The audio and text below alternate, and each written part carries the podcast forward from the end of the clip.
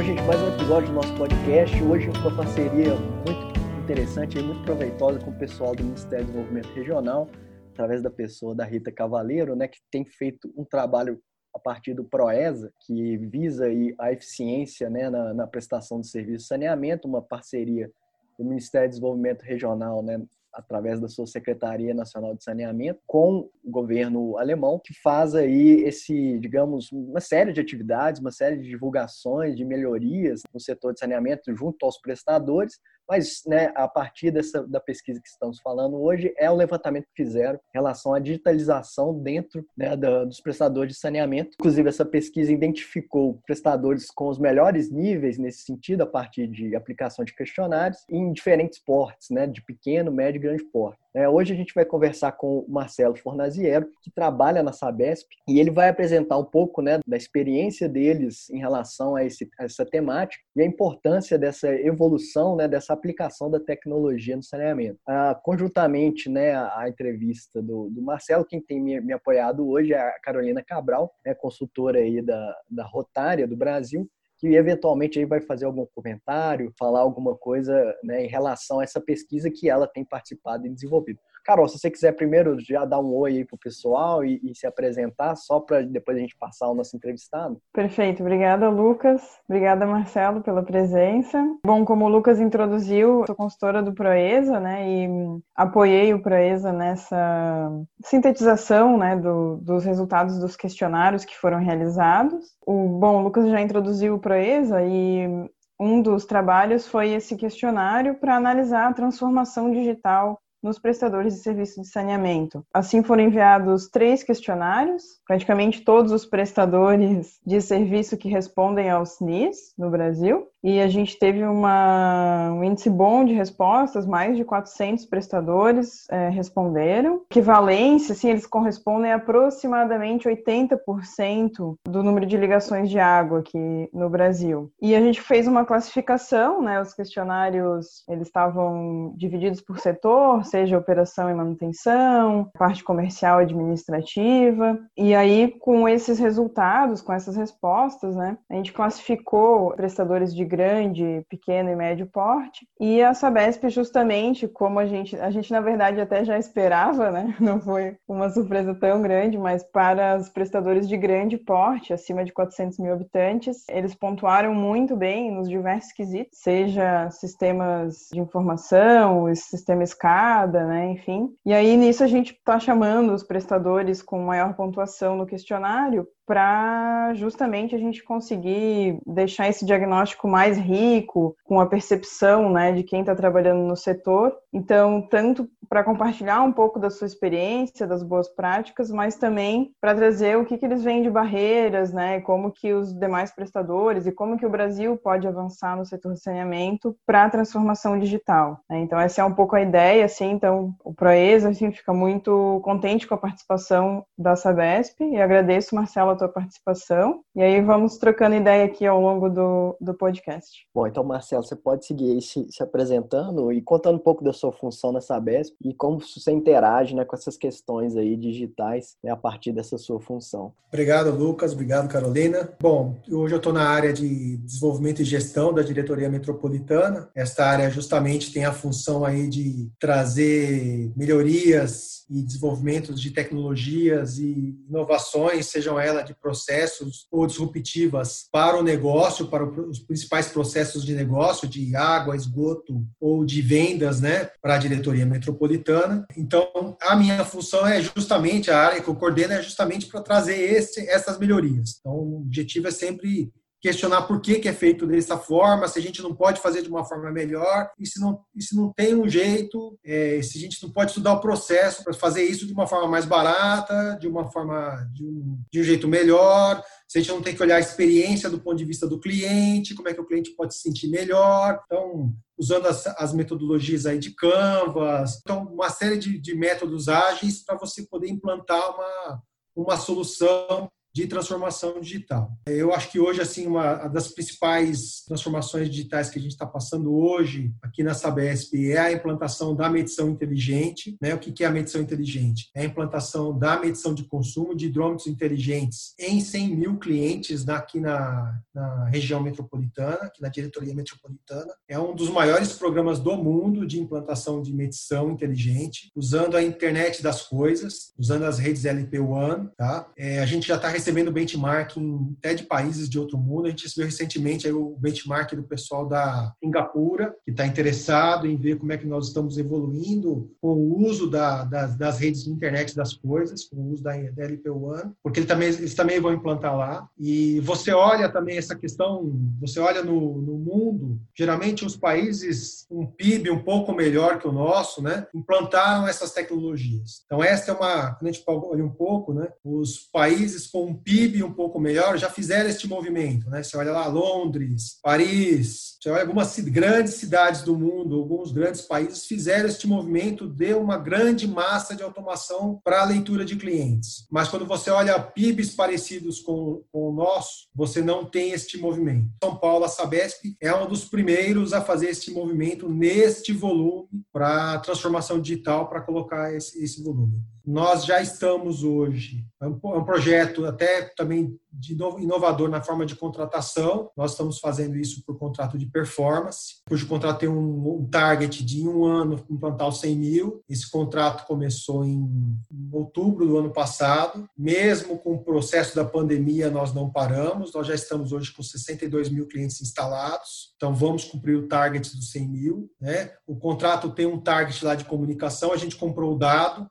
né, não comprou a instalação física, o equipamento, compra o dado e o contratado tem um target lá de SLA, de entrega dos equipamentos, dos dados. Então, está sendo um processo muito salutar. O cliente também, pelo seu lado, recebe o dado lá no nosso aplicativo, no Sabesp Mobile. Ele tem a informação diária dele dos, do consumo, consumo dele acumulado. Ele já recebe qual é o, qual é o consumo que ele teve naquele dia, qual é o consumo projetado dele no mês. E ele tem no, no no, app, no dispositivo móvel dele também, uma segunda aba em que ele consegue ver os consumos diários e os consumos semanais. Ele consegue ver qual o dia que ele mais consumiu, qual a semana que ele mais consumiu, e com isso ele pode fazer uma gestão da água, porque também a gente está olhando aqui a escassez hídrica da região metropolitana. Com isso a gente consegue aliar é, a gestão, a boa gestão da água, que o cliente faça uma boa gestão, faça o uso consciente, a gente está numa região de escassez hídrica, e ao mesmo tempo a gente né, dá uma dar uma ferramenta para o cliente para ele fazer uma boa, um bom uso da água. Do lado da Sabesp, a gente está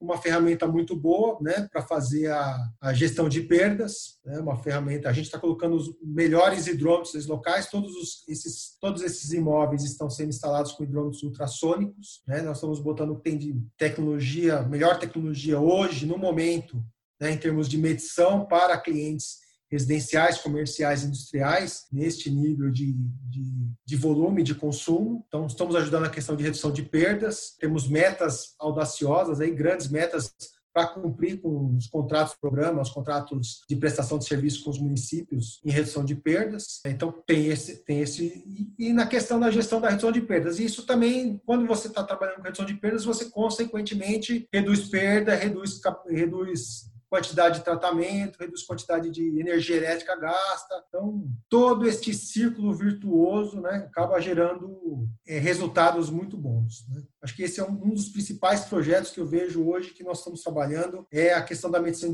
inteligente com a internet das coisas. A gente já integrou isso no, Sabesp Mobile já colocou para o cliente essa a informação dele na palma da mão, o cliente já tem essa informação disponível, então está sendo muito bom e é realmente um dos, um dos, maiores projetos, um dos maiores do mundo. A gente fez um dia uma classificação aqui, está entre os 10 maiores projetos do mundo de medição de clientes no saneamento. Bom, Marcelo, isso, inclusive, esse modelo né, de micromedição, ele pode até virar um, um episódio inteiro, né, capaz de, aprofundar em todos os impactos que podem ser observados. Tem discussão para a questão que você falou de perdas, tem, por exemplo, combate à fraude, tem uma outra questão, por exemplo, de re redução de recursos humanos, e aí a gente pode falar numa outra questão de trabalho também, né, que você vai re reduzindo a quantidade de leituristas. Tem uma relação que você falou, redução de consumo, né, redução de consumo, consumo mais educacional, à medida que as pessoas acompanham aquilo que elas estão de fato consumindo. E, e aí eu queria que você pudesse listar aí né, outros, é, outras soluções digitais que têm sido aplicadas na Sabesp, que muito provavelmente também foram, foram né, digamos, que geraram a consequência aí dessa boa avaliação a partir desse estudo Proesa, em relação ao combate de perdas, na própria infraestrutura, na comunicação, enfim. Você já comentou que existe um aplicativo, mas provavelmente ele deve tratar de mais coisas aí, né? Se puder Isso. contar para a gente. Bom, então assim, a gente já tem trabalhado um pouco nessa estrutura de, né, do, do processo de atendimento. Então, essa parte toda de, de a gente vai um pouco de ondas no processo de faturamento, por exemplo, né?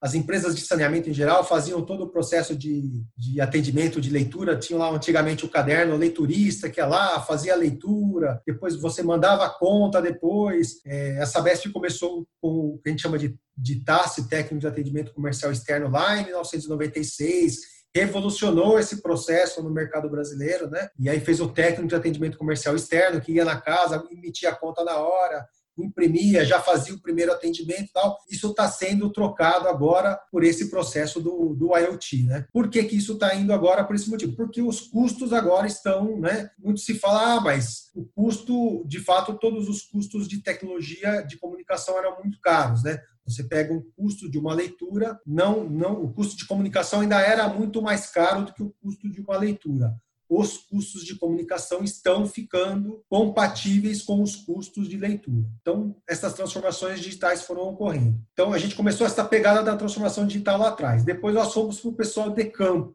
O nosso pessoal de campo também, quando ia atender as ordens de manutenção, serviços de manutenção, recebia lá os, o, né, a nossa central, central de atendimento atendia, recebia todo o serviço eletrônico, isso já era totalmente eletrônico desde a da, da década de 90, isso era tudo disparado eletronicamente, ia para as nossas áreas de manutenção, mas nas áreas de manutenção a pessoa saía com uma folhinha de papel, ia para a rua com papel, voltava com papel. Então, nós mudamos isso lá na, em 2006 e botamos na mão do operador de campo um dispositivo móvel. Nós não tínhamos o boom do smartphone ainda, mas naquela época já, né, então estamos falando de 14 anos, nós botamos um dispositivo móvel na mão do operador para ele baixar serviço. Você imagina aquela época que não tinha telefone, não era, né, não era dispositivo móvel, mas ele tinha que ir lá apertar botãozinho para, olha, executei o serviço, tirei a foto do serviço que executei isso não só para o nosso profissional pessoal, os, os, contratados também. Tinham que tirar foto do serviço que ele executou, registrar lá o material que ele colocou tal. Isso melhorou bastante a qualidade do nosso serviço, o atendimento, porque aí a gente começou a, a prestar uma melhor qualidade para o atendimento, porque a gente já conseguia informar o cliente que a equipe estava indo para aquele local, que a equipe já estava programada para ir naquele dia. Se o cliente ligava, ligava que tinha feito um serviço, tinha reclamado de um determinado serviço, ele não estava na casa dele, mas ele ligava de novo para saber como é que estava o serviço. Ele tinha informação que aquele serviço já estava ou não estava executado, do que esperar no dia seguinte. E também tinha aquele processo de alguém que depois precisava dar a baixa, não precisava mais ninguém para dar a baixa do serviço, porque ela era feita automaticamente em campo. E a verificação de serviço, a gente gastava alguém para fiscalizar serviço, não tinha mais isso. Então, a gente já começou também essa mudança de transformação digital. Então, toda a nossa força de campo, desde 2006, tem, a gente chama de PDA, mas um dispositivo móvel em, em campo para fazer esse trabalho. E aí, quando a gente foi para o mundo mobile, né, começou com o app, com o dispositivo móvel, foi muito fácil integrar o que o cliente acata de reclamação, que ele pega lá e tira foto, olha, estou aqui com um problema na minha casa, tal. E esta foto dele chegar no operador de campo, o operador de campo já saber, ó, já vi pela foto do cara qual é o problema, já vi pela foto do cliente qual é o problema. Então você casou todo o processo de assistência técnica de manutenção. Com isso, a gente agiliza o atendimento e realmente é uma satisfação. Como eu falo, é uma, é uma visão do cliente, a transformação da experiência do cliente. Ele quer ser bem atendido. E não eu ter que fazer uma visita lá ao cliente falar: olha, ó, eu não trouxe o material correto, eu não sabia qual era o seu caso. Ele está lá, ele está com uma máquina fotográfica na mão dele, dispositivo móvel. Né, os smartphones proporcionaram isso hoje. A pessoa ter isso na mão dela. Então, a gente usou uma, uma transformação digital que a gente fez lá em 2006 e quando a gente, aqui em 2016, veio para o mundo mobile, as solicitações dos clientes pelo mundo mobile, casou essas duas informações. Acho que outra importante coisa também que a gente fez ao longo dos anos aí, em termos de transformação digital também é o monitoramento dos nossos sistemas de distribuição de água. Então, a gente tem desde lá, todo mundo nas, nas, nas no saneamento tem esses sistemas escada para né, suportar os, os, sistemas de distribuição. Eles são, né, as grandes capitais têm sistemas bem parrudos, né, grandes para abastecer as, as cidades brasileiras, não são dão inveja para grandes capitais do mundo. A gente tem aqui uma, um sistema que controla. O, o, nós temos três níveis de controle de operação de água, que a gente chama de sistema integrado metropolitano, que é o que a gente chama de sistema integrado, que é controlado pelo nosso centro de controle operacional. Então lá a gente tem lá uma série de tags, uma série de, de, de dispositivos sendo controlados. Esse ele controla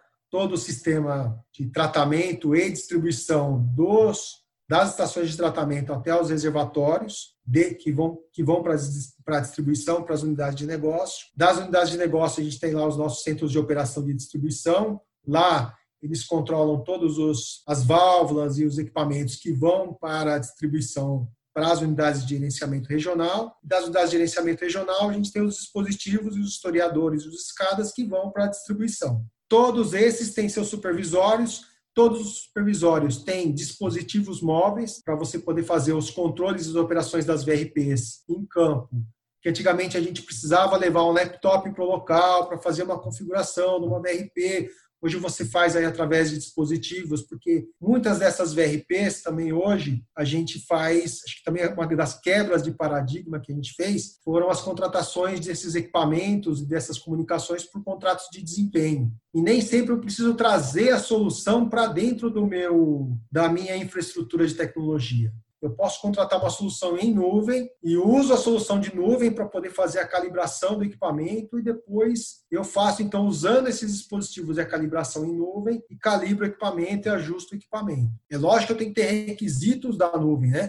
Tem que ter uma nuvem certificada pela 27 mil, tem que ter alguns requisitos específicos para que essa nuvem seja uma nuvem certificada, tenha garantia de informação, tem a qualidade do dado, não possa ser uma nuvem que qualquer um possa entrar e derrubar e derrubar toda a minha operação. Mas existem requisitos é, normativos e legais que, podem, que, que nos dão esta garantia. E você tem essas garantias também através de contratos, através de SLAs que podem garantir isso. Essas alterações de tecnologias, né, essa miniaturização que vem acontecendo, que faça que você pode pegar o operador que antigamente tinha que ir com grandes equipamentos, ou precisava tirar um equipamento do local para levar para uma bancada. Hoje ele consegue fazer em campo, também é uma, uma grande facilidade. Né? Aí você pega tudo isso, junta no GIS. A gente tem um GIS implantado, dia 22 de agosto agora fez 16 anos que a gente tem o GIS implantado bastante maduro. A gente tem um GIS implantado com todas as redes de água, todas as redes de esgoto, todo o sistema né,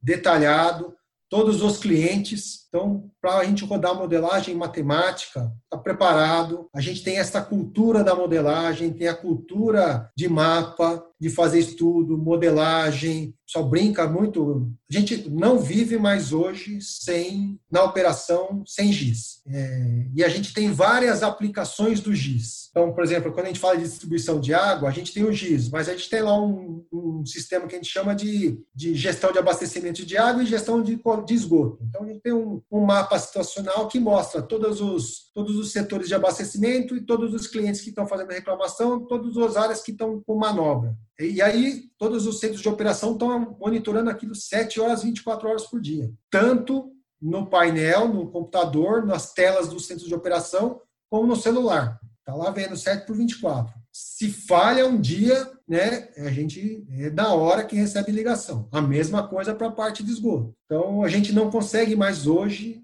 na Sabesp, eu acho que nas grandes empresas, viver sem GIS. Quem experimenta a ferramenta de GIS, depois que acostuma, não larga mais. E só quer mais, quer mais, quer mais, porque o que a gente tem trabalhado agora, das quatro anos para cá, é também levar o GIS para campo. E levar o GIS para campo, para cadastro em campo. Porque até então, as formas de cadastro em campo ainda são cadastro cadastros, cadastros que as pessoas fazem em papel, com topógrafo tal, e trazem o cadastro para ser lançado em campo no, no, no, dentro do computador, dentro da ferramenta do GIS. A gente tem levado o GIS para campo, com o uso de tecnologias GNSS, que é de correção em tempo real, para fazer o GIS com qualidade de dado, com nível de precisão centimétrica. Então, a gente está fazendo isso com uma grande, uma grande perfeição. A gente tem três antenas aqui na região metropolitana que fazem correção em tempo real. E aí, com essa correção em tempo real, a gente consegue ter assertividade de centímetros para achar uma peça, para achar um registro. Isso está dando muito certo. Isso a gente reduziu, quando se consegue com isso nas nossas manutenções, reduzir tempo de escavação, reduzir tempo de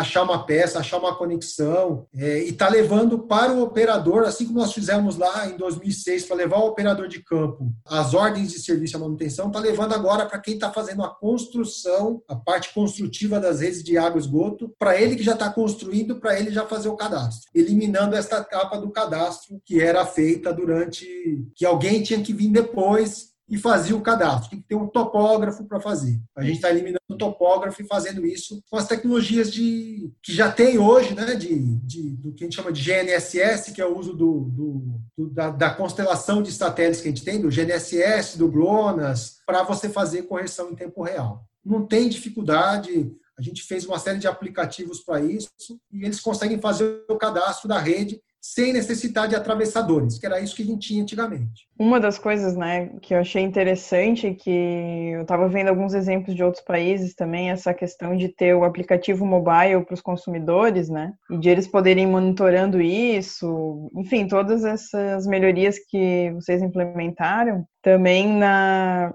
como aumenta a confiança do, do consumidor, enfim, né? E aí ele faz parte da, dessa mudança também de reduzir o consumo, ficar mais consciente, ele é uma parte importante né, dessa mudança. E sobre. Eu ia até perguntar, eu estava lendo esses dias que algumas obras até têm monitoramento por, por drone agora, né? na Sabesp. Então, isso realmente está sendo apoiado, como essas tecnologias estão barateando, né? Antigamente era quase impossível tu pensar em ter drones para monitoramento, essas coisas assim. E como isso veio em uma boa época, justamente essas tecnologias estarem se tornando mais, mais em conta, né, mais acessíveis. Justamente agora, quando a gente pensa em pandemia e tudo isso, a, a gente tenta reduzir ao máximo o número de trabalhadores expostos, né, ou que tenham que estar nas ruas, ou enfim, trabalhos retrabalhos desnecessários, né? E aí depois eu ia pedir para encaminhar para essa parte, o que, que tu vê como uma barreira assim para os outros prestadores? Tu acha que é mais custos, é mais conhecimento técnico, ou é a própria resistência a mudanças dos, dos próprios técnicos e tal? Qual seria o caminho que tu indicaria no para os prestadores, assim, no sentido de que para resolver essas barreiras, será que como tu comentaste, o, os contratos de desempenho seriam uma, uma boa alternativa, né? Porque aí resolve essa parte do conhecimento técnico, a própria parte de custos, né, está vinculada ao desempenho. Enfim, aí se pudesse comentar um pouquinho sobre isso mais adiante. Eu, eu vou falar de mais um projeto, já que você tocou nessa questão do trabalhador e na preservação a gente está implantando realidade aumentada na manutenção. Tem mais duas semanas, né? Então, o que é realidade aumentada na manutenção? E aí, quando você falou do drone, porque o drone realmente veio, aí a gente juntou várias tecnologias, né? A gente colocou a parte da realidade aumentada junto com o mapeamento 3D e o laser scan dentro das nossas instalações. Então, nós pegamos nossos, nossas maiores estações de tratamento, nós estamos falando de 105 localidades. Então, nós estamos falando das grandes estações, estamos falando de uma ETA Guaraú, de uma estação de tratamento é, que a gente chama de ABV, mas é uma ETA BV, uma, uma uma ET ABC. Então, nós falamos de grandes estações em que a gente colocou todos os equipamentos, fez a digitalização da estação, né? Então, digitalizou a estação inteira, fez o escaneamento 3D da estação, tagueou a estação, pegou todos os equipamentos e, e colocou tudo isso na realidade aumentada. Então, a gente vai lá com o dispositivo móvel ou com o óculos, o óculos do Google Glass, mas o óculos do Google Glass não está preparado ainda para equipamento de segurança, para colocar como EPI. Nós agora estamos trabalhando com alguns prestadores de serviço, com algumas empresas, de como é que você usa um óculos de realidade aumentada acoplado a um capacete de EPI. Esse é o trabalho que o mercado ainda está se preparando para é, empresas que estão importando equipamentos para fazer isso. Mas nós estamos trabalhando agora com um dispositivo móvel em que o trabalhador que vai lá, ele né, chegou e como nós temos muito essa questão do trabalhador que está em escala de plantão tal. Então, a gente tem um, um empregado que está aqui em Pinheiros e foi receber um chamado para ir lá em Barueri, para mexer na bomba de escorva 4 do digestor 5. Nunca foi lá. Onde está a bomba de digestor 4 do... Não sabe. A solução que a gente fez, ele chega dentro da estação, o equipamento tem um Waze interno que diz para ele aonde é a ordem de serviço que pinga para ele do SAP PM, que é a ordem de manutenção, que é a gente tem uma, a solução SAP implantada aqui para manutenção, vai dizer para ele, ó, você vai receber uma ordem de manutenção de uma falha no equipamento tal. Conversa com a solução de realidade aumentada e diz para ele, olha, para você chegar lá, você vai aqui, ó, e tem um Waze interno que diz, ó, é aqui que você vai para chegar lá. Que nem quando a gente vai lá em shopping, ó, onde é a loja que eu vou? Vai na loja e chega aqui. Como é que a gente fez isso? Através de marcadores que a gente chama de aruco, que você vai se localizando, que não sei se conhece a tecnologia, mas o aruco você vai apontando, ele vai dizendo com a setinha, caminhe por aqui, tudo no dispositivo móvel, caminhe por aqui, caminhe por aqui, caminhe por aqui, até você chegar no equipamento. Aí, quando você aponta para o equipamento, ele mostra para você qual é a falha, ele traz para você os dados do SCADA, se o equipamento está ligado, está desligado, qual era o último dado que ele trouxe do equipamento em funcionamento. E quando você abre lá as informações, ele inclusive traz a documentação técnica. E aí, quando você falou do operador em campo, ele traz inclusive a questão da videochamada. O operador que está em campo ah, mas eu nunca mexi nesse tipo de bomba. Ele vai lá e faz uma videochamada com alguém de maior experiência que está lá no back-office, que já mexeu. Então, como nós estamos agora nesse período de home office, sabe? poxa, mas eu não sei, mas o Zé que ficou lá sabe. Aí ele liga ao Zé, eu estou aqui, como é que faz? Ah, abre para mim a sua câmera. Ele abre, vai lá e mostra. Duas coisas, eu preservo Posso estar preservando um cara, porque nós temos, né, no saneamento, não é só no saneamento, mas várias empresas, pessoas com mais de 60 anos que estão em home office ou que têm algum problema de saúde específico que não podem estar em campo. Essas pessoas têm alta especialização. Essas pessoas são úteis ainda, muito úteis. Estão lá hoje trabalhando, pode, são úteis e podem estar prestando um serviço de, de qualidade elevada. E ela pode estar dando uma assistência a um mecânico mais novo, a um operador tal então, eles estão fazendo esse trabalho, a gente está colocando realidade aumentada nisso, para que ele possa dar essa assistência, esse trabalho. E a gente está fazendo o laser scan e essa parte toda de digitalização para quê? Porque nós estamos querendo evoluir para o BIM. Todas as nossas, nossas, nossas obras novas, tal, a gente está trabalhando com a implantação do BIM. Não é uma coisa fácil de se fazer, assim como os projetistas saíram da prancheta para virem para o CAD, já foi uma quebra de paradigma, não é fácil sair do CAD para você fazer um projeto para o BIM. Tem uma série de discussões, o Brasil está discutindo muito isso, cada, cada construtor tem o seu jeito de montar o um modelo, tal, sobre biblioteca de dados, mas a gente teve que preparar, pelo menos está fazendo isso, preparando as nossas instalações, para que caso a gente venha fazer uma manutenção, eu precise fazer uma, um, um trabalho lá de uma ampliação desses locais, eu já tenho o dado pronto, vetorizado, para que eu possa fazer isso. Qual é o target da empresa fazer isso ou não fazer isso. Acho que depende um pouco do, do nível de maturidade, como é que está cada empresa. Você tem empresas, aí acho que depende um pouco também assim, você tem empresas que têm, tem aquela questão assim, ainda tem empresas que precisam levar, ainda tem que chegar no nível de universalização de água, tem empresas que ainda tem que, tem que chegar no, no nível de universalização de esgoto, tem empresas que tem que combater perdas, então, enquanto você ainda não universalizou água, é, você não consegue muito fazer essas transformações digitais, fazer tudo ao mesmo tempo, porque o cobertor é curto para todo mundo. E aí eu não estou falando de setor público, setor privado, estou falando de eficiência para qualquer um, seja público, privado, capital misto, capital nacional, estrangeiro.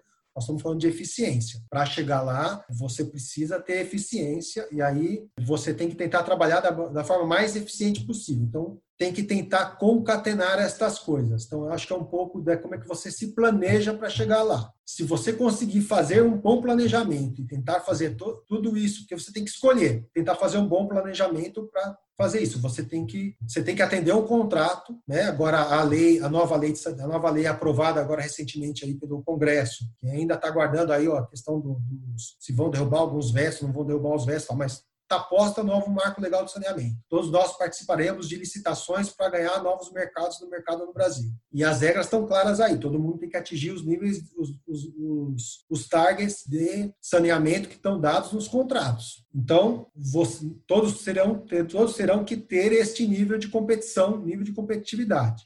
Todo mundo vai subir o sarrafo. Você tem que buscar nesses 20 anos melhorar o seu desempenho, o seu custo se, senão você não tem tarifa para cobrir o seu, seu negócio ao longo de 30 anos. Daí a importância que entra também investir em eficiência energética e redução de perdas cada vez mais, né? E aí, nesse sentido, eu acho que o monitoramento digital, quanto mais monitoramento né, online, digital, a companhia implementar, mais fácil de, de conseguir reduzir, de ser mais eficiente, né? Porque precisa de dados, né, para fazer essa gestão. Então, acredito que essas ferramentas venham para apoiar, apoiar nesse sentido, assim, né? Até porque a eficiência energética também, importância de monitorar também os gastos com energia, até porque está perdendo, reduzindo, né, o subsídio, né, do desconto do, na tarifa de energia elétrica também. Então, além disso, acredito que a digitalização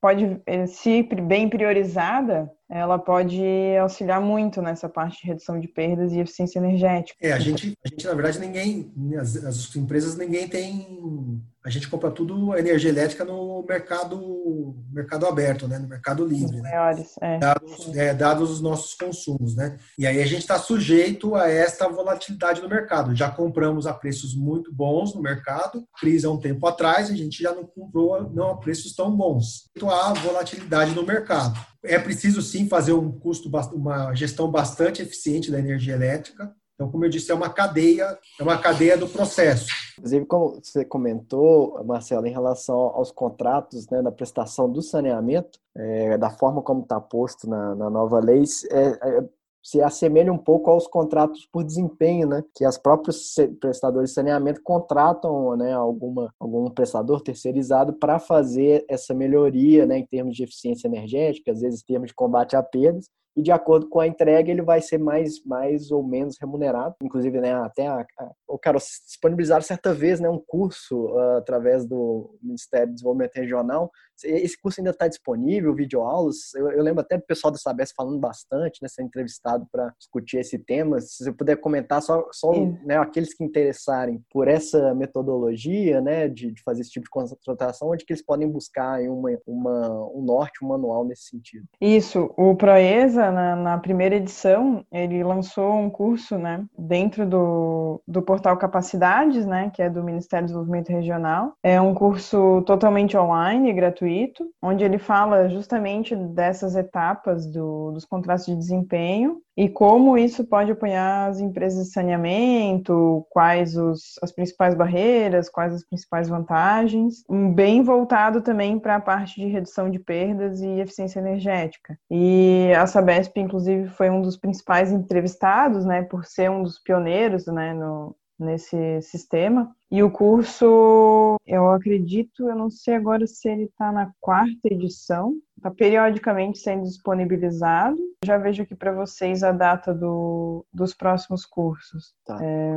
É, enquanto, enquanto isso, eu pedi, para Marcelo, se você pudesse contar então, você já falou um pouco em relação ao monitoramento, na questão do aplicativo como uma ferramenta para o combate a vazamentos, né, e esse acompanhamento dessas questões de reclamação por usuários e etc., que reduz também, né, ajuda a combater as perdas. Mas em relação a essa questão da infraestrutura, você poderia citar algumas outras uh, iniciativas desse ponto de vista digital que facilitam ou que ajudam no combate a perdas? Bom, igual você já falou também, então o próprio cadastro, né, georreferenciado e etc., já facilita bastante, né, na hora de fazer, saber onde estão as estruturas, já facilita muito, né, no trabalho a identificar identificar vazamentos, né, a identificar perdas de, de carga em alguns determinados pontos que podem ser indícios de vazamento. Mas aí eu queria que você pudesse comentar se existem outras, digamos, iniciativas nesse sentido. É, aí nós temos dispositivos, né, de loggers de ruído, que aí você, esses equipamentos todos conectados à rede, com conexão desses loggers conectados à rede, você joga esses equipamentos depois numa modelagem hidráulica, identifica os pontos possíveis de fuga, e aí você consegue com isso depois, junto com o processo de detecção acústica, né, verificar se há realmente uma falha, uma, um problema de, de, de falha naquele setor. Tem este processo que a gente executa. E aí você tem também processos de que a gente chama de smart ball, que é,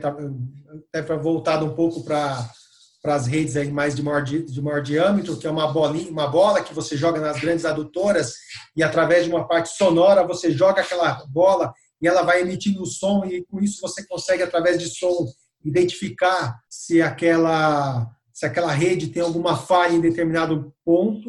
Então é uma tecnologia que não é nacional, uma tecnologia internacional, bem dá bons resultados. Tem, tem que estudar bem o setor porque depende das o que você tenha do fluxo das, das variações dos, das derivações das grandes redes pode dar um falso positivo, né, em função da, dessa, dessa da infraestrutura. Mas o, o, grande X da questão é o bom controle da setorização. Esse que eu acho que é o, o X da questão para a gente monitorar é o bom controle dos, da macro, da, da macro medição, ter o seu setor bem calibrado, as DMCs para zonas bem calibradas, é isso que a gente, as VRPs bem ajustadas, é isso que eu acho que a gente tem trabalhado bastante, tem feito um, um através aí do, do, do financiamento do, da, da JAICA, a gente tem investido bastante em reabilitação, porque a gente fez bastante troca de infraestrutura, de, de troca de ramal, combate à perda aparente nos últimos anos, e aí viu que realmente a nossa curva né, da perda da perda aparente, a gente reduziu bastante a perda aparente, nossa pizza ficou basicamente 70-30,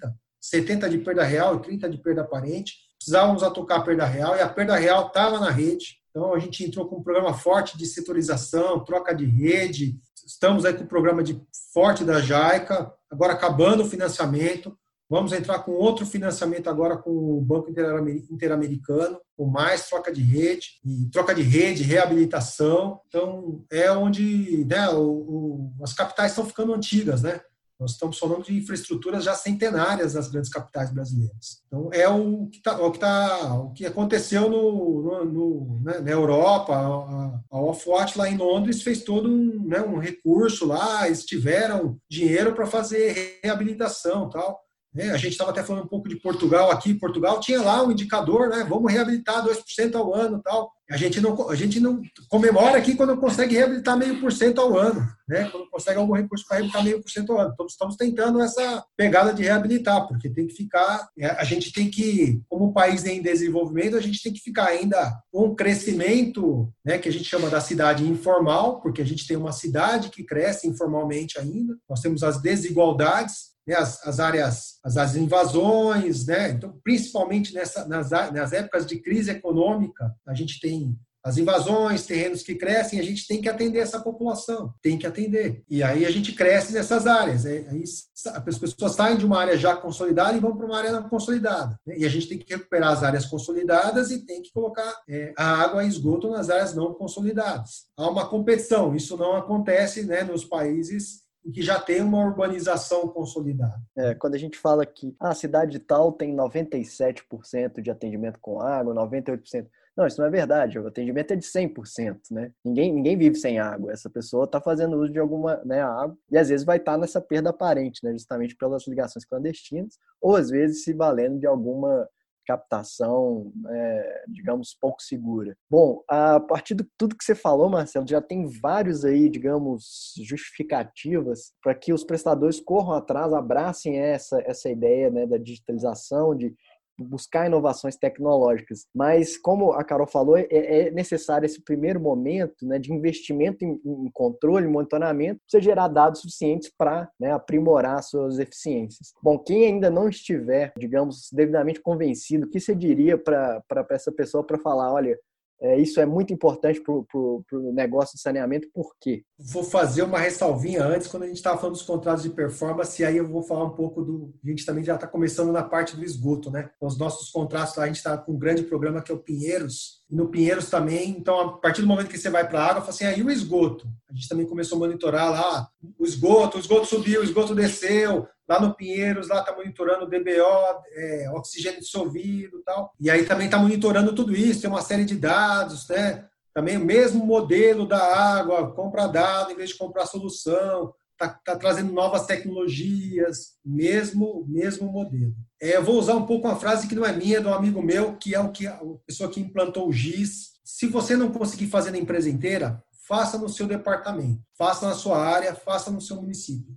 Comece pequeno. Comece pequeno. Faça aí um pequenininho. Não precisa fazer um projeto corporativo que custa 5 milhões, 1 milhão. Tá barato, não tá caro. Já foi-se um tempo que as coisas eram baratas. Tem muita coisa, tem muito software gratuito, tem muita coisa barato, tem muito prestador de serviço querendo fazer uma prova de conceito. Mas eu acho que é isso. Comece pequeno, faça uma prova de conceito, é, faça aí na sua área, faça na sua região, faça no seu município, porque a hora que você experimentar, você pega o retorno do investimento desse, do que você economizou e leva para o seu gerente, leva para o seu supervisor. Isso chega no presidente da empresa, seja ela pública, privada, para o prefeito, dá resultado, dá resultado. A automatização dá resultado, a transformação digital dá resultado. Fora, fora a questão de custo, economia, é a satisfação do empregado que está trabalhando, porque ele vai trabalhar de forma mais gratificante.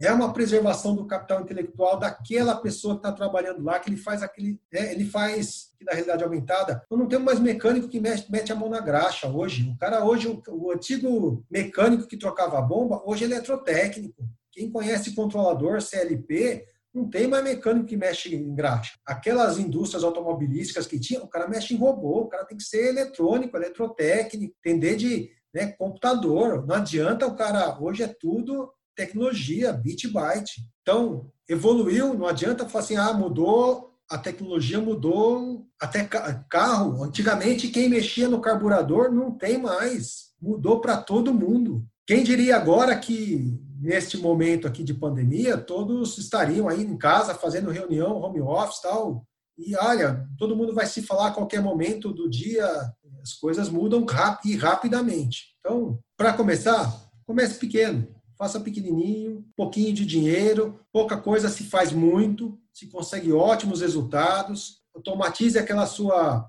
bombinha de escorva, automatize aquela aquela dosadora de cloro que você tem lá, que está mais ou menos, que gasta mais material do que você deveria estar tá gastando. Bota um analisador lá que você possa melhorar o processo. Você consegue. Né? A gente vê vários trabalhos em eventos da Associação Brasileira de Higiene Sanitária, ou alguns eventos que a gente vê aí do Ministério de, Integração Regional, de casos pequenos de municípios, de batalhadores aí do saneamento que fazem milagres, com coisas, com pequenas ações, fazem ótimos resultados. São que doam, doam seu trabalho, se esforçam, nas, mais, nas maiores adversidades eles conseguem tirar leite de pedra. É, e vai conseguir, e vão conseguir, porque todo mundo tem, eu brinco um pouco, tem água correndo na veia. Né, e quer levar a melhor condição de saúde para a população que ele atende. Uhum. E a hora que você começa a usar, você não quer deixar de usar, de ter mais, entendeu? Aí você só pensa em melhoria, alguma coisa nova, alguma coisa nova. Eu não tenho dúvida que quem gosta, quem é picado por esse bichinho de inovação, não desapega dele. Ele pica, ele pica e você gosta e você começa a trabalhar com isso e você não deixa de experimentar outras inovações e aí você questiona o que você fez ontem. Isso é o que é importante. E não tem resposta pronta, tem resposta correta.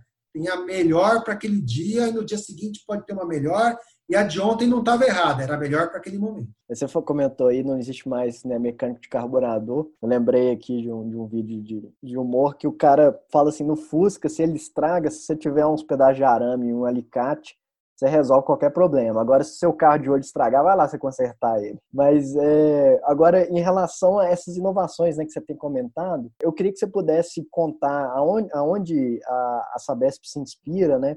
por exemplo, congressos, eventos, as próprias empresas apresentam, é, enfim, revistas, E aproveitando também a, Carol que está fazendo esse estudo do, né, da, da questão da, dos prestadores mais digitais, quando esse estudo vai estar disponível para buscas e consultas aí dos interessados e qualquer outro tipo de, de ferramenta ou consulta que, que são disponíveis pelo Ministério. Então, se vocês puderem comentar, né, digamos, fontes aí de, de, de, pesquisa, mas focado principalmente na parte da inovação e, e da tecnologia. A gente tem bastante, assim, é, acho que vários contatos com, a gente vai buscar bastante com benchmark, então a gente tem muito benchmark com vários setores, não só dentro do saneamento, mas outras utilities, a gente busca bastante informação, bastante tecnologia, compartilha com as outras utilities. Também em feiras internacionais, eu acho que a IFAT na Alemanha é um celeiro de boas tecnologias. É, a Silobesa e a Cibesa também são bons, bons benchmarks, boas tecnologias. A Associação Brasileira de Engenharia Sanitária e Ambiental também é uma das entidades que também traz bastante inovação, traz algumas, faz, ela tem o, o evento da da FITABS a cada dois anos também é importante, é um evento que traz bastante inovação. A gente tem aqui especificamente em São Paulo aí a FENAZAN, que é um evento anual de inovações, os fornecedores trazem tecnologias, trazem inovações. A Sabesp acaba atraindo vários, várias tecnologias, vários fornecedores vêm trazer soluções, tecnologias, e a gente também compartilha algumas práticas com algumas empresas. A gente já, alguns dos contratos de performance e desempenho que a gente fez, a gente buscou inovações em algumas empresas, a gente visita, então a gente já foi fazer benchmark na Sanepar, já foi fazer benchmark na CAESB, na Compesa, na Embasa e vice-versa. Essa essa prática que existe aqui na Sanasa, vizinha nossa em Campinas aqui, tem boas práticas de perdas. Então, assim, é uma prática salutar de benchmarking entre as empresas. Então, isso é, é, é importante. As empresas do setor se ajudam a evoluir o setor. É lógico que agora nós, vamos, nós vamos competir né, também, mudou um pouco o jogo, agora nós também vamos competir entre, entre as empresas mas eu acho que o setor também tem um pouco esse sentido, apesar de ter uma competição, ter uma competição leal, né, dentro do que vai estar um edital de licitação aí do, das concorrências, do que, vai, que vão ter, dos, dos, lotes, dos municípios ou dos, dos, aglomerados que vão ter, mas essa questão, né, acho que tem muita coisa fora do país para se olhar, é, mas o Brasil não deve nada a ninguém em termos de tecnologia, porque muita coisa que funciona no hemisfério sul não funciona no hemisfério norte. As condições de, principalmente para esgoto, né? A gente tem condições de, de funcionamento do sistema de esgoto aqui que é diferente do hemisfério norte, que são dos gestores, tal. É muito diferente do que acontece no, no frio. E lá também a questão de funcionamento, é questão de água também lá você tem que tomar uma preocupação com o congelamento da água, é uma condição diferente de funcionamento. Você pega aqui, por exemplo, o Sudeste não tem um problema. Você pega no Norte e Nordeste, a água às vezes distribuída a mais de 40 graus. Então você tem que ter um hidrômetro que suporte a temperatura. A gente até que não tem esse problema na região sul-sudeste, mas no norte nordeste, onde você pode ter lá no, no agora você está vendo aquela região lá do nordeste com região lá, eu, eu, eu, tive no meio do ano passado, eu tive no, bem no, na região do Nordeste lá com a, obras do, do sertão lá, levando água da transposição de São Francisco, água de, né, pessoal sentando tubulação de, de adução para colocar a rede de água para levar água água de adução para tratamento, né? A água vai a 40 graus, 30 graus, então, pessoal, vai ter que ter hidrômetro para. O hidrômetro brasileiro é até 30 graus centígrados, né? Vai ter que levar a classe de temperatura para mais de 40, porque vai ter que aguentar lá. Mas então, então tem tecnologias aqui, não adianta tropicalizar, não é toda a tecnologia de fora que funciona para cá. Tem que tropicalizar algumas coisas. Interessante essa questão que tu falou justamente, né? A gente busca fora muitas tecnologias, por exemplo, a IFAT, que é uma grande feira, né? Enfim, pode buscar esses exemplos, mas sempre pensando em como adaptá-los para nossa realidade, né? E isso que tu falou, às vezes, ah, eles têm ah, um sistema super robusto lá, mas eu não, cons não consigo implementar tudo agora, seja até pela minha própria infraestrutura, sei lá, de internet ou qualquer coisa, mas eu consigo um sistema de telemetria para o GPRS, que, né, com sinal de celular, enfim, existem alternativas, né, para a gente fazer essa digitalização passo a passo para cada tamanho e para cada condição, né? Justamente tu comentou também do congresso da ABS, agora a ABS está com essa iniciativa do ABS Conecta, né? Essa iniciativa mais online, enfim. O próprio Proesa está promovendo as redes de aprendizagem também de maneira online, um encontro a cada mês, aproximadamente. E aí tem a rede de aprendizagem para os reguladores, mais focado para regulação, e até focado para parte de certificação, do acertar. Para os prestadores de serviço de saneamento também. Muitos já participaram do, das redes de aprendizagem uh, da primeira edição do Proesa, que era presencial, e agora estão fazendo online, onde justamente podem até evoluir os planos de gestão de água e energia que tinha sido feito antes. E a gente vê é, o pessoal caminhando para para essa parte da transformação digital. Alguns até foram, digamos, acho que umas, algumas mudanças até no atendimento ao cliente que aconteceriam, sei lá, em dois anos, acabaram acontecendo em alguns meses, porque aquela resistência, que a gente falou, quem imaginaria que todo mundo ia conseguir trabalhar assim home office tanto tempo e que às vezes ia até ser mais eficiente, né? Enfim,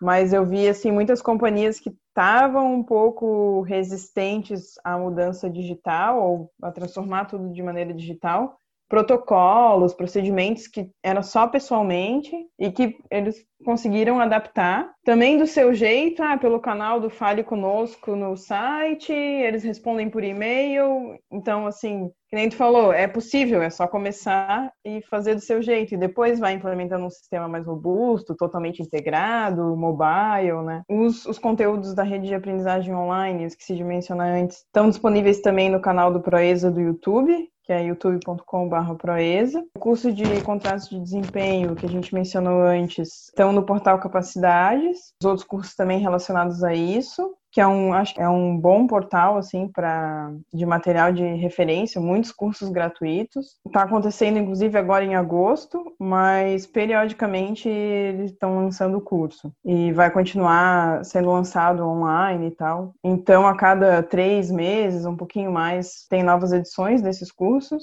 no portal Capacidades. Inclusive a gente vai integrar a parte da transcrição dessa entrevista no nosso relatório do diagnóstico digital, que é as respostas respostas desses questionários, né, muitos aspectos em comum assim, entre os prestadores de serviço, né, nessa parte de transformação digital, o que priorizar, parte dos resultados. Então, vai ser interessante reunir isso tudo num, num único diagnóstico para mostrar que esses caminhos são possíveis, quais que seriam os próximos passos para um avanço para essa digitalização, um monitoramento, que inclusive apoia na, na questão da universalização, redução de perdas, tornar mais eficiente. Então, a gente espera ter tudo integrado e lançar o o, diagnóstico. Com certeza, ainda esse ano, a gente está imaginando ali por outubro ter o diagnóstico no site do Ministério do Desenvolvimento Regional. E justamente essa, esse diagnóstico, aqui a gente está trazendo o exemplo da Sabesp, né, que foi a, a, melhor avaliada entre todas as categorias e a melhor avaliada na, nas de grande escala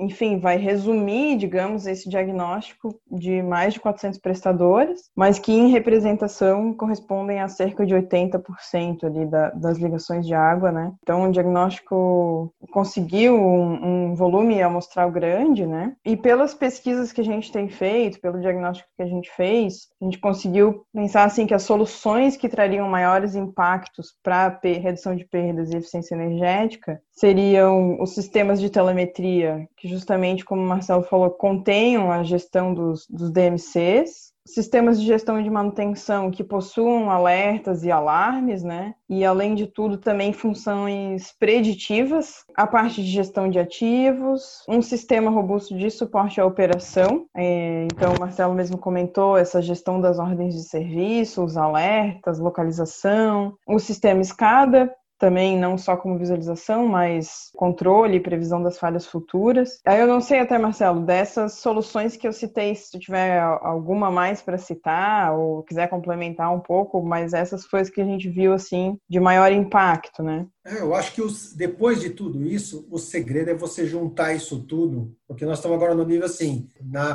pirâmide da. Você tem falha, manutenção, tá, você tem isso tudo, e você precisa juntar isso tudo num grande. Como é que eu junto tudo isso em inteligência artificial, né, no grande BI?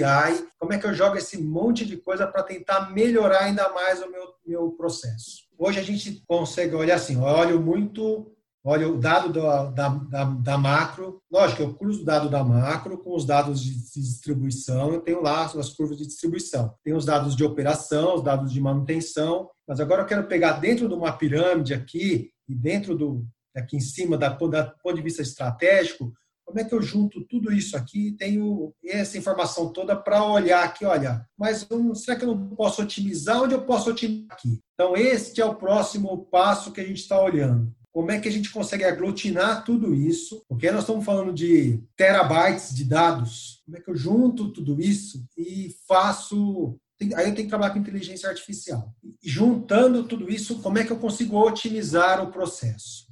Então, este é o próximo passo. E aí ainda nós estamos estudando que tecnologias, que, que soluções tem. Já vimos algumas, experimentamos algumas, não foi a resposta que a gente queria ainda não chegamos lá, porque isso tudo, porque as coisas, nós temos, nós temos o ciclo do saneamento, mas dentro do ciclo da água, do ciclo do esgoto, como é que eu junto todos esses esses silos e consigo fazer isso de uma forma integrada? Esse é o, esse é o próximo passo para você dar mais um salto na gestão da qualidade. Processos, eu acho que estão, eles estão, para a gente lá estão bem resolvidos. Então, nós estamos trocando o nosso sistema de gestão de ordem de serviço a gente está mudando a plataforma de gestão de ordem de serviço atrelada. A gente tinha uma, um sistema de gestão de ordem de serviço, um CRM, a gente está trocando a solução de CRM, está trocando a, solução de ordem de serviço, modernizando a solução agora. Acabamos de fazer um rollout há um mês em uma das UGRs, né? justamente para fazer a modernização. Então, também não adianta pegar numa mesma solução, porque com a tecnologia da informação, é, um sistema de 10 anos vira velho. Não adianta se apaixonar. Às vezes é, por isso que às vezes é melhor você contratar o serviço, não contratar tecnologia. É uma outra quebra de paradigma. De fato. Você estava falando um pouco aí das, da questão da, da quebra de paradigma, do app. No, hoje mesmo estava conversando com uma pessoa, porque a gente tem uma apresentação para fazer no, no Cubo, do Itaú, referente ao, ao, às quebras de paradigma do mobile. Né? E a gente falou, o primeiro mobile nosso começou em 2006, 2016. A gente lançou a primeira versão do mobile dia 1 de junho de 2016. E a gente evoluiu para uma transformação digital completa. Quando foi agora dia 23 de março que a gente fechou as agências, pacto zero. Mas foi uma jornada de lá para cá para isso, né? Para uma mudança cultural. Mas é a história do porquê. Para que, que o cliente precisa entregar esse documento? Para que, que ele precisa assinar? Para que, que você precisa coisa? Para quê? Então, tem uma quebra cultural, uma quebra de mindset, se, se colocar no lugar do seu cliente, se colocar no lugar para quem você está prestando o serviço, que é o município com que você tem um contrato, tem tudo isso, e aí as empresas vão evoluindo. Bom, inclusive você comentou do BIM, né, que hoje é uma ferramenta da construção. Né? Eu me formei não tem muito tempo, mas eu nunca ouvi falar de BIM uh, na época da minha graduação, porque na verdade não, não era aplicado aqui, né? não existia isso. O, a própria advento aí do 4G é muito recente, né, e está possibilitando todo esse tráfego de dados, né, que possibilita todas essas ferramentas aí que você citou, né, essa possibilidade, todos os aplicativos que a gente usa hoje em dia, né, comida, né, aí tem vários, própria comunicação, e aí, a gente está inclusive na, na, na, véspera aí de um 5G, né, então o que, que isso pode nos, nos gerar aí de transformação. Então realmente essa questão de não se apegar é, é bem complicado, não, não é algo mais razoável, né, carreiras longas também, né, se você apegar uma empresa e ficar lá para sempre, isso também não é tão uma perspectiva. E a partir dessa conversa aqui eu já me senti extremamente desatualizado, ainda que eu não tenha chegado ainda aos 30 anos. Enfim, eu queria agora abrir para vocês o tema livre, né, algo, algo que vocês queiram comentar da conversa. Eu queria primeiro né, agradecer a Rita e a, e a Carol pessoal do Ministério do Desenvolvimento Regional que me propiciou essa oportunidade de fazer essa entrevista, de ter esse contato com a turma da, da Sabesp, especificamente nesse episódio. E aí deixar aberto, né, tanto para o Marcelo e para a Carol, agradecer vocês aí o tempo de disponibilidade. Um tema livre aí para vocês poderem falar. Achei muito produtiva aqui a entrevista, é, gostei muito, aprendi muito. Mesmo eu que estava mais envolvida na pesquisa, assim, né, no questionário, eu achei muito importante fazer a entrevista porque surgiram informações que não que o questionário não, não transparece, né? Então, os próprios exemplos que o Marcelo deu, enfim, isso eu achei muito rico, assim, aprendi bastante. Espero que as pessoas aproveitem e eu não tinha ideia da, de alguns avanços, assim, de como eles estavam implementados pela Sabesp e de como isso pode mudar rápido, né? Enfim, eu vejo que é um grande potencial para o setor do saneamento, um grande potencial. Quando a gente fala também das cidades litorâneas aqui, de que sofrem com, com grandes flutuações também na temporada, a gente vê a importância dessa gestão e do controle também dos, dos sistemas, né? De como é importante essa atenção ao cliente, a eficiência do sistema, né? Enfim, a gente sofre bastante com isso aqui. Quero agradecer mais uma vez ao Marcelo e a ti, Lucas, pela oportunidade, por ter aberto esse espaço também para o Proesa. E a Sabesp, desde o início, também por ter respondido os questionários, a gente sabe que vocês são bem ocupados, mas de maneira geral, acho que não teve nenhuma vez pelo Proesa assim que a gente precisou de informações que a Sabesp não disponibilizou, inclusive até no contrato de desempenho, sempre para participar das entrevistas, compartilhar o conhecimento. Até que tu comentou ali, porque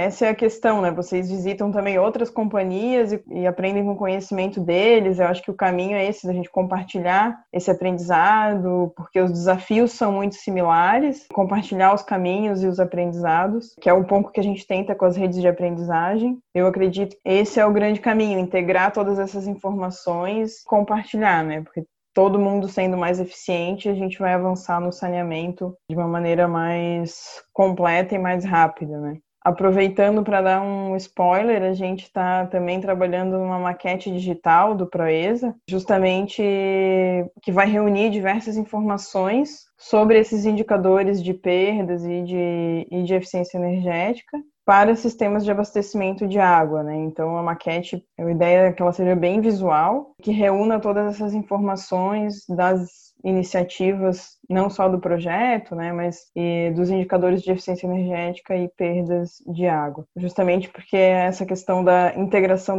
das informações, né, deixar elas de maneira visual e acessível, integrada. É isso. Obrigada, pessoal. Só tenho que agradecer o convite, da, né? Gostei aqui falar um pouquinho das, das inovações que a gente tem. Tem mais uma Vou deixar aqui falar, tem mais um monte de coisa para a gente falar, de inovações que a gente né, trabalha na, na Sabesp, robô, inspeção, um monte. Né? Eu acho que um pouco, até fomentado pelo nosso diretor, um pouco a nossa, nossa o legado que a gente quer deixar um pouco é essa melhoria do, do saneamento no Brasil.